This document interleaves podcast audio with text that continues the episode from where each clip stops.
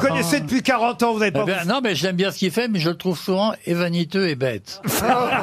J'ai mais fait j'aime ça bien ce qu'il fait. Il a fait des très belles choses, comme quoi il peut y avoir des accidents. À l'époque de Bouvard, il vous frappait, hein, Gérard Oui, j'ai même, Ouais, mais maintenant j'ai pas de gants, donc. euh, Non, puis il y, a il y a un carreau entre les deux. j'étais même sorti de l'émission tellement il me martyrisait. C'est vrai Et maintenant, il dit, enfin, genre, avant que je- j'intervienne, il disait des choses très gentilles. Mais c'est bien ces, ces, ces trucs de protection que vous avez mis.